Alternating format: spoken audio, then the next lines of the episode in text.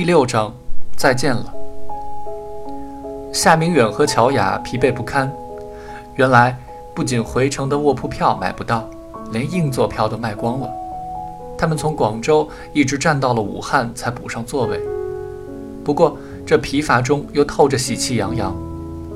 次日清早，夏明远又出门落实店铺，催办执照，能找熟人的找熟人，该花的钱绝不吝惜。不出几日，一切都办妥了。从这天起，他每天跑一趟火车站货运处，问货到了没有。为了以后联系生意方便，家里装了一部电话，花了四千块钱。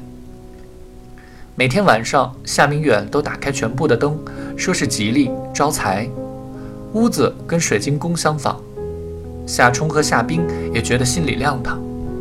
一天中午，夏冰还做了一道凉拌杏仁芹菜，以示体恤父母辛苦。他问：“多大的变形金刚？比我那个大？”他有一个两块钱的变形金刚，腿向后一折，胳膊往两边一靠，趴下就算变形。夏明远笑眯眯地说：“比你那个大一百倍。五合一的大力神，批发价九十块，零售一百八。”夏冰目瞪口呆。夏明远说：“你问问你妈妈，上这个货难不难？”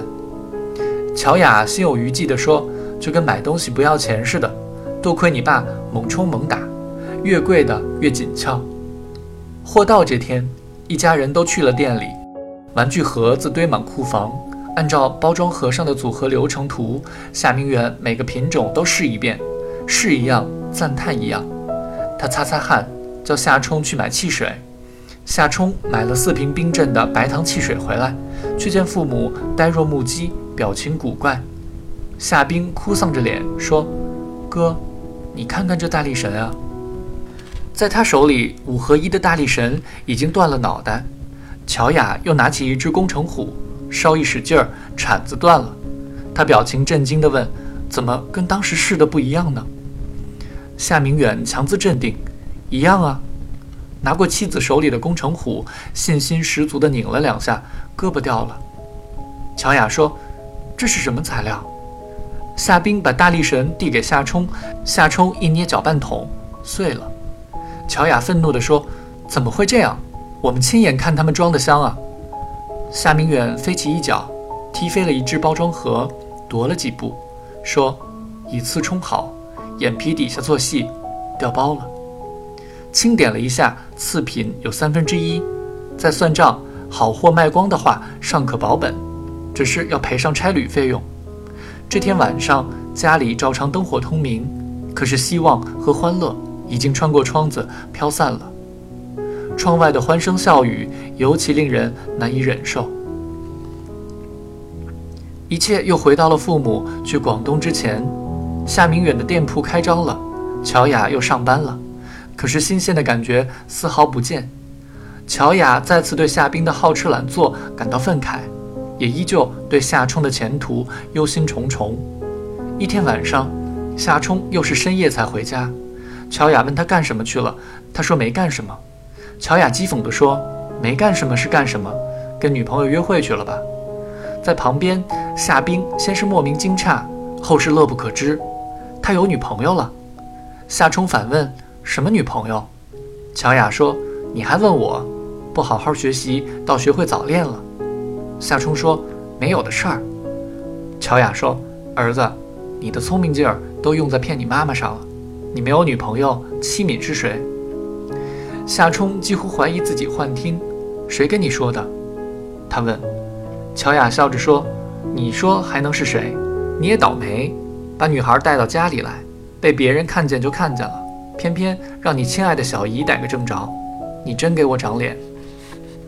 夏冲来不及仇恨边翠玲，无名怒火熊熊燃烧，全部针对乔雅。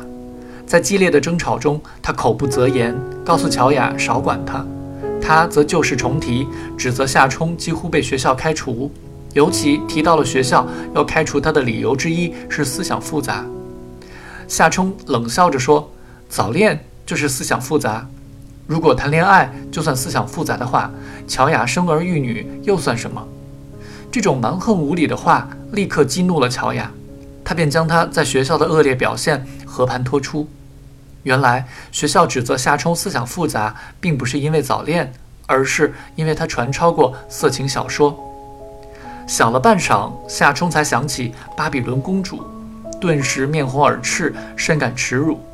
他既感到自己无辜，又意识到自己何其下流、肮脏。这世上有一些事情极不光彩，他偏偏做了其中的一种。他别无选择，只能对母亲大吼大叫一番。试图用愤怒掩饰羞耻，然后冲进自己的屋子，插上了插销。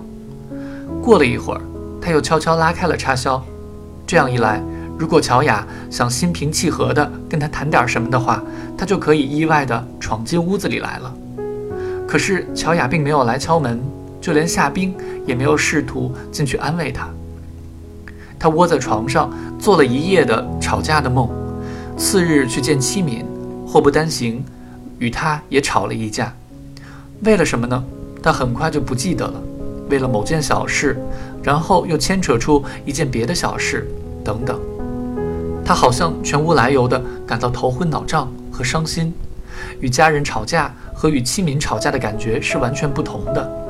与父母争执，他只是愤怒，感到被束缚，想挣脱出去。可是与妻敏争吵。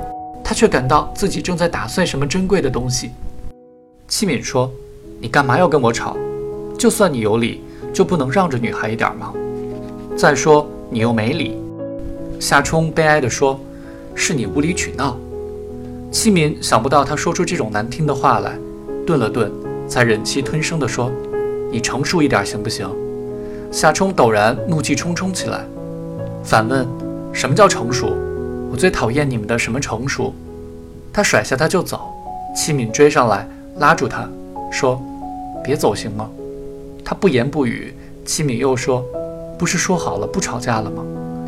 他还是不说话。他又说：“我也没什么事情惹你啊，你怎么说变脸就变脸呢？”他扭脸看着别处，有好长一会儿，他们都不说话，空气质重，阻隔着他们。夏冲情绪恶劣。呼吸不畅，戚敏终于说：“什么叫你们的成熟？哪里出来个你们？好像我跟谁一起跟你对立似的。”他还是沉默不语。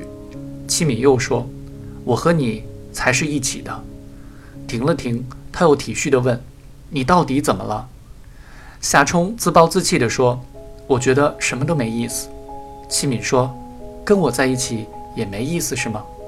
夏冲说：“我也不知道。”戚敏猝不及防说：“你不知道。”夏冲仍旧说：“不知道。”这次轮到戚敏不说话了，沉默又一次降临。良久，戚敏放下了决心似的说：“你要真想走的话，就走吧。”夏冲便转身离去。戚敏在他背后说：“夏冲，你以为你每次不理我，我都会去找你，是不是？我不会再去找你了。”他仍不回答，继续向前走。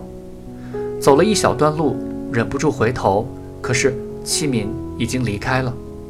他想叫住他，追上他，向他道歉，想拉住他的手，在这林荫道上多待一会儿，哪怕只有片刻也好。可是他感到自己什么都做不了，他只能悲从中来的看着他的背影远去，那就像目送晚霞消失，一切。都无可挽回了。